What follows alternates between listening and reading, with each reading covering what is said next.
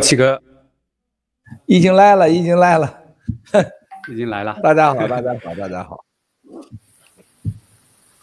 好的，欢迎各位战友们啊来收看今天的大直播。我看到昨天的留言里面，很多人都说好期待这个大直播。可能因为有一段时间没有这个大直播了哈，所以我本人也是非常的期待。呃，那我们今天的嘉宾呢是这个大喵哈，然后文熙大哥、宇伦啊，我想请三位嘉宾先给大家打个招呼。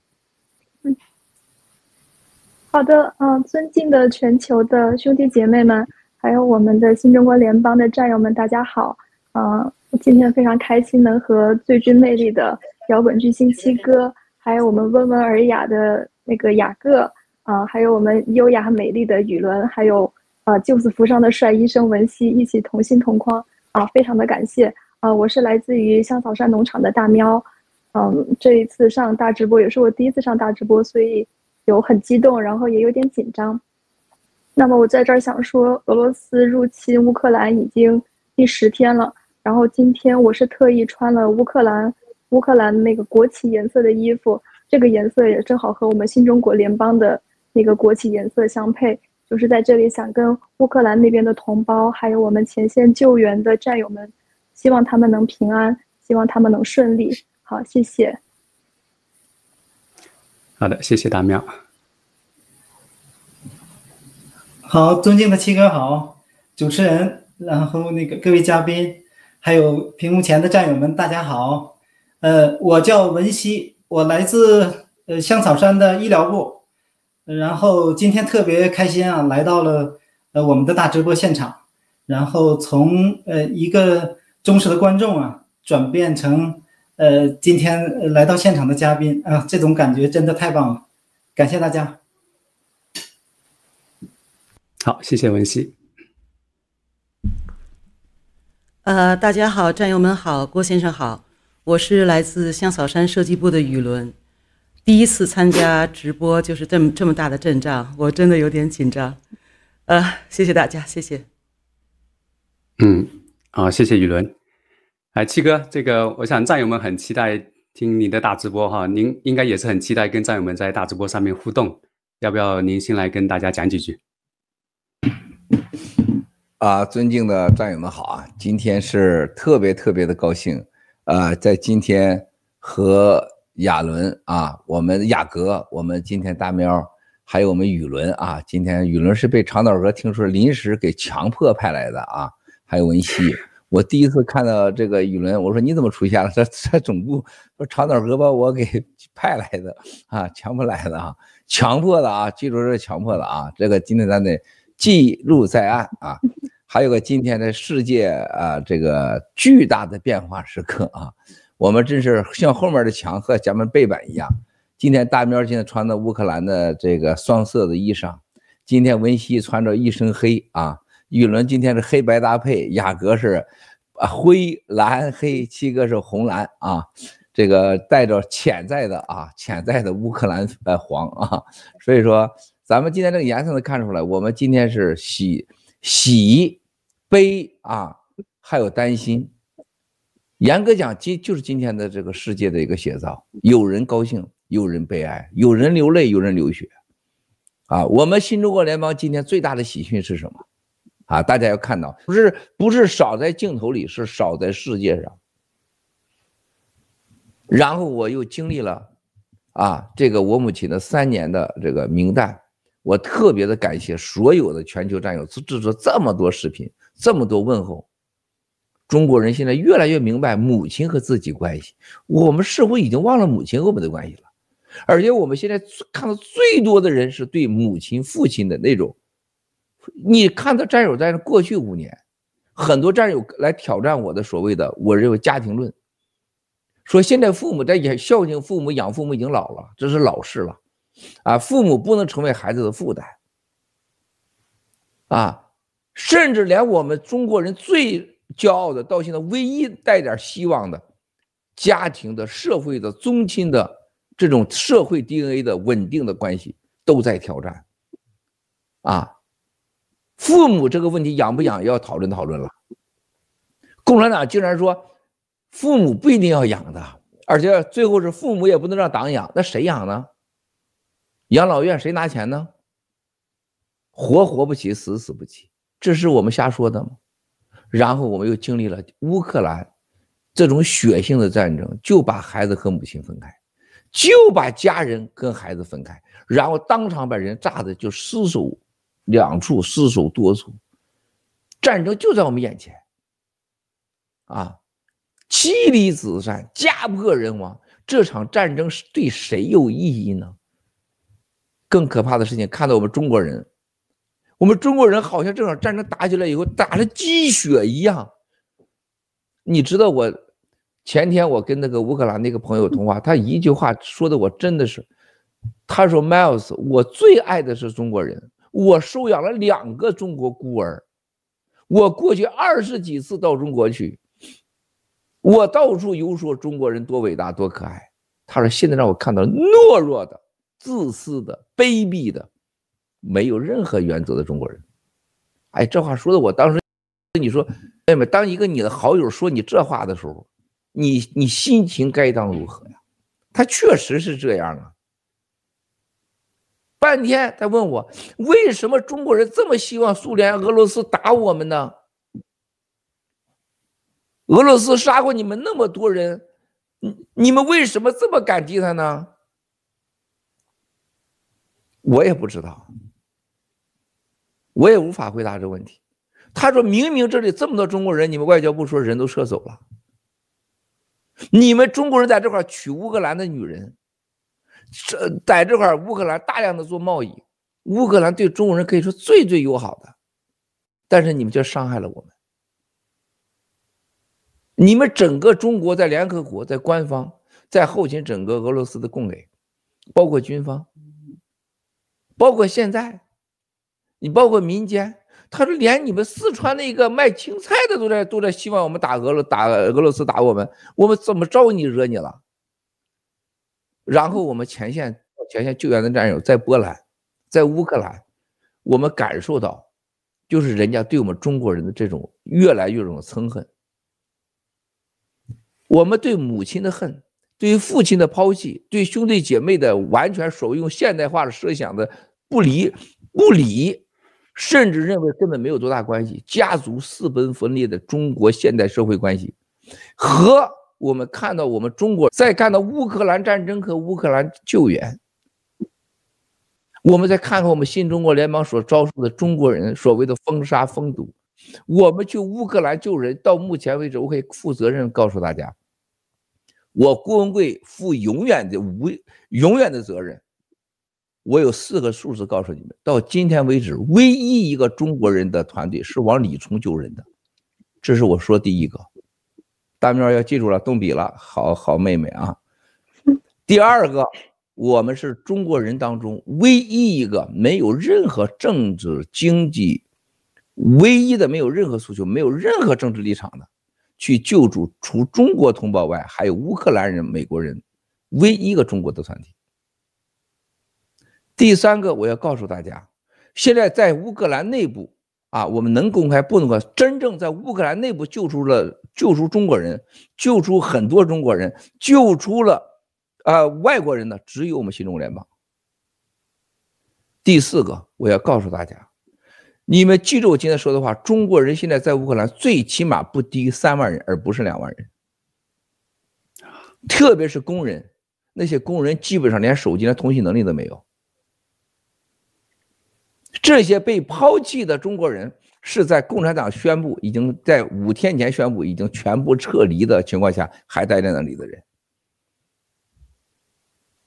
这四条我负一切永远的责任。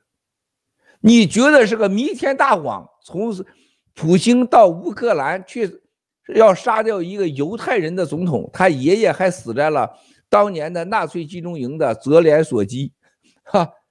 去抓纳粹这种荒唐的谎言，跟共产党今天这种谎言有没有异曲同工之妙？我想今天问所有的兄弟姐妹战友们，你见过中国人像新中国联邦这样，从阿炳，从大郭，从晋东南，从我们的明道，从我们冲到前线的每个人，文科文文革七雄，我们的英国大卫兄弟小小妹。我们在前线的文耀，我们在前线的所有兄弟，哪个家里缺钱？哪个不在你中共国人的生活之上？都逃出你地狱几十年了，他们不缺钱，生活很自由，都拿外国护照，讲两流利的中国语言。他们冲到前线，有一分钱回报吗？冒着这风险吗？救了完全和你素不相识的人，我们可以，我们不需要去救你们去，不救你们，我们犯错吗？不犯错。高贵的民族，我们的战友每个都是大熊猫级的，我就希望他们安全，我希望他们任何人都没有事儿。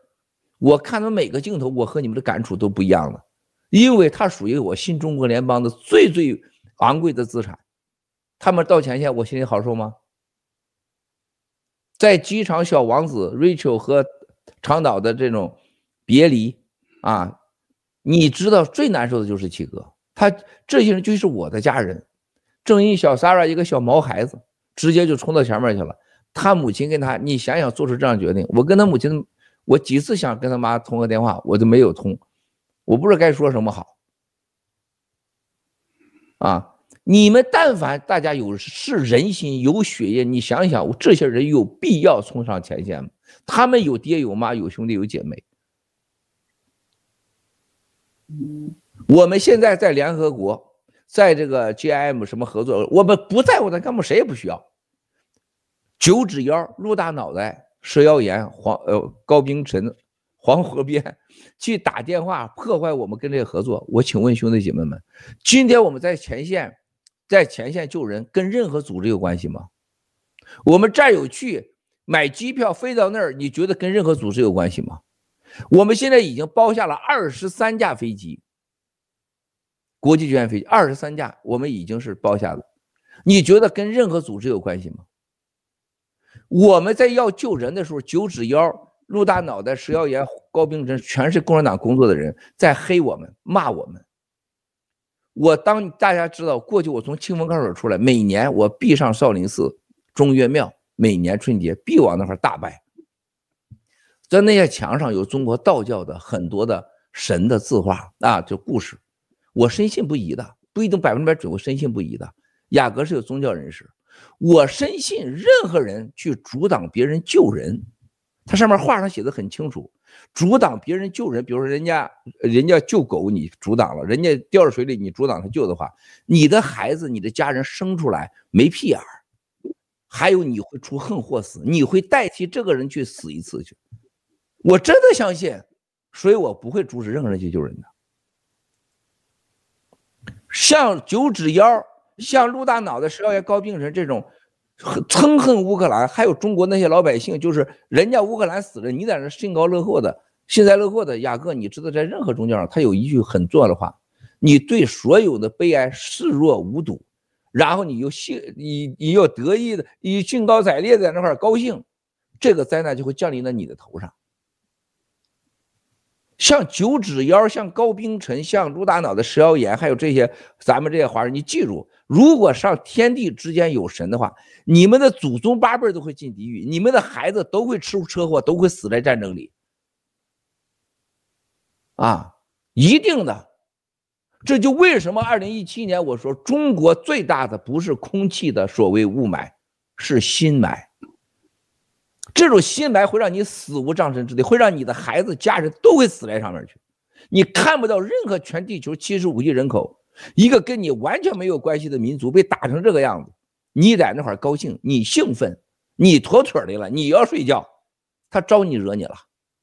新中国联邦人去前线冒死救人，个个长得那个样子，光鲜无比，过着美好的日子，不为钱，不为名，不为又不是工作，抛家舍业救去。你九指妖、六大脑袋、石耀岩、高冰晨，你在诅咒他们，你阻挡他们。就高冰晨这样人，他孩子、他女儿死无死到一万次车祸都不会拉倒。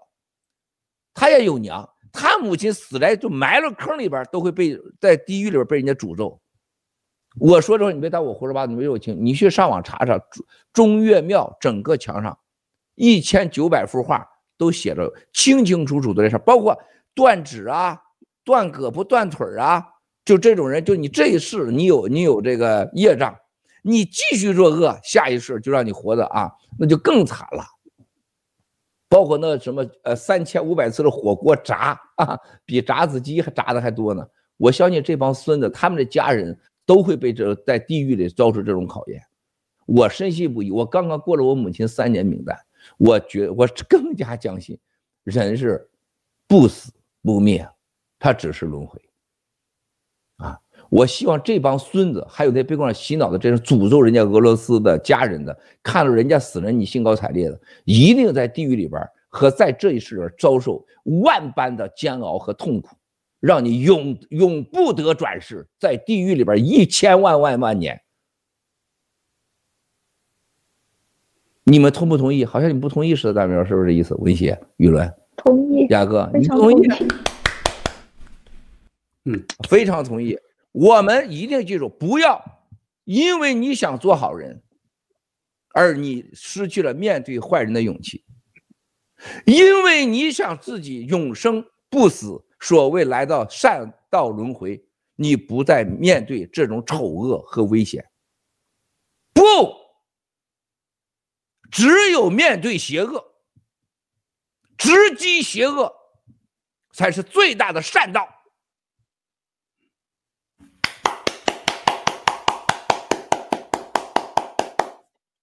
中国人就是给自己的懦弱、自私、冷酷找出太多的借口，包括佛教、道教啊。我很不爽的事情就是，你们有地狱，佛教里边有地藏菩萨。为什么不能面对坏人呢？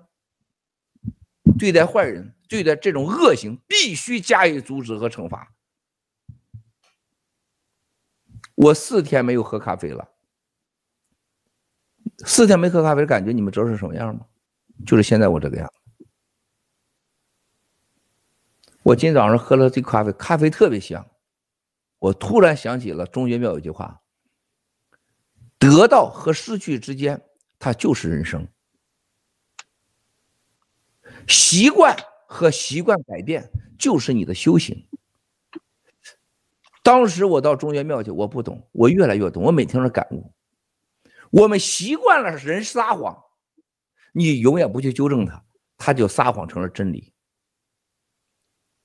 我们只有改变这种熟悉撒谎的环境，我们才能直击那种谎言。放下，改变。我不喝咖啡以后，我就突然间这两天我是怎么睡了就不醒了？我忽然想起来，我这几天没喝咖啡，因为给老娘过生日不能喝咖啡。还有一个好事实在太多，是吧？我今天早上咱是九点直播，我我这快八点才醒。你起早上去了，我都脱光屁股在那块洗澡呢。早上，哎，你起来了？我说我光屁股洗澡呢，怎么没起来？害怕我起不来啊，心情太好。啊，是好事太多。我昨天晚上跟国内的好几个这个哥们儿通话，你知道我说啥？文贵，你什么都不用说了，就我们看完魏辉制药这个公布和法官判决这些复议是吧？这各种一全都是症状。他说我们全家扑腾扑腾全跪在那儿给菩给菩萨上香。我说的是部级干部啊，妻子是军人，你救了我们全家，你救了我们孙子，救了我们孙女。就这一样，我们这一家人家的命随时你可以拿走，多活一天都是你的。他说我们旁边死多少人？他我管这一套的，我还不知道吗？下面一杠上来，车祸增加百分之几百，医院紧急死亡，心脏病、心肌炎、眼梗、心梗，各种梗。他说就我管这个领域，给李克强报告的时候，李克强，我刚要说李克强，一挥手。说回头我有事找你啊，我有事找你。他说我没理解过来，我刚一张嘴，回头我说了我要找你啊，我要找你啊，李克强，我太了解李克强了。这李克强，你这李克强要跟你玩点啥事，我太了解李克强了啊。就中国知识分子最卑鄙的一面，都在李克强身上都有啊。表面伟大啊，咬耳朵啊，录音电话背后呃拉三结伙，背后说人，这都是中国知识分子的卑鄙的共产党的教育的结果。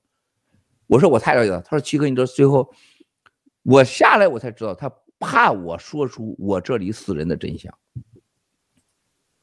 兄弟姐妹们，你觉得一个国家、一个民族，他这么多人远在几千公里之外的老朋友，跟你没有任何冲突，诅咒人家死亡，都死在战争里被打烂，然后自己的人天天在死不让说，你觉得这个政府是个多么的邪恶呀？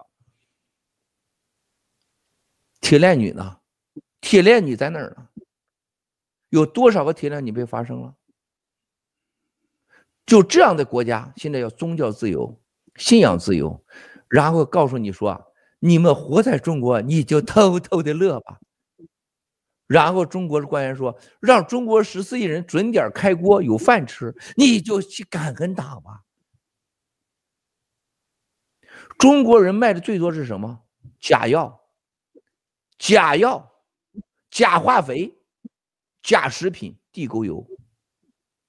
然后现在是棺材，棺材最涨得最高的、最贵的是什么？火化人和墓地。然后现在中国政府现在卖的是什么？是全世界最大的谎言。然后现在给你最便宜、呃最盈利的，还要你的命。如果以上的事情是我编的，是我们现在胡说八道，你就远离我们，去信那些比爹娘还亲的去党去，不要信我们，不要听我们的。我千言万语无法说出我内心的这种这这些几天来世界局势和中国人民和乌克兰救援，还有现在中国面临型这种这种感到这种悲剧。我们活每一天每一秒，我都在感谢上天。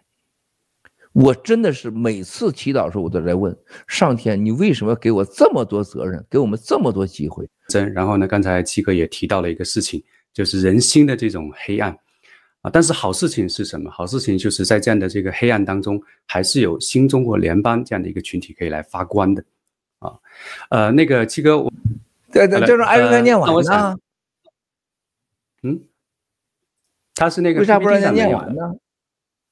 念完了哦，谢谢，嗯嗯，好的，那再次感谢艾瑞克战友为我们。这么有 这个磁性的，我觉得艾瑞克战友念这个 PPT 是非常享受的一个事情。我觉得作为听众来说，呃，那我想请各位嘉宾可不可以稍微简短分享一下？因为，呃，包括我本人看到这个报告的时候，虽然这个七哥一直在讲传递这个信息啊，但是真的看到这个报告还是很震撼的哈。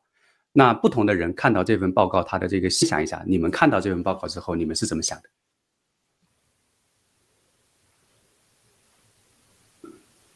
呃，雅哥是我先来吗？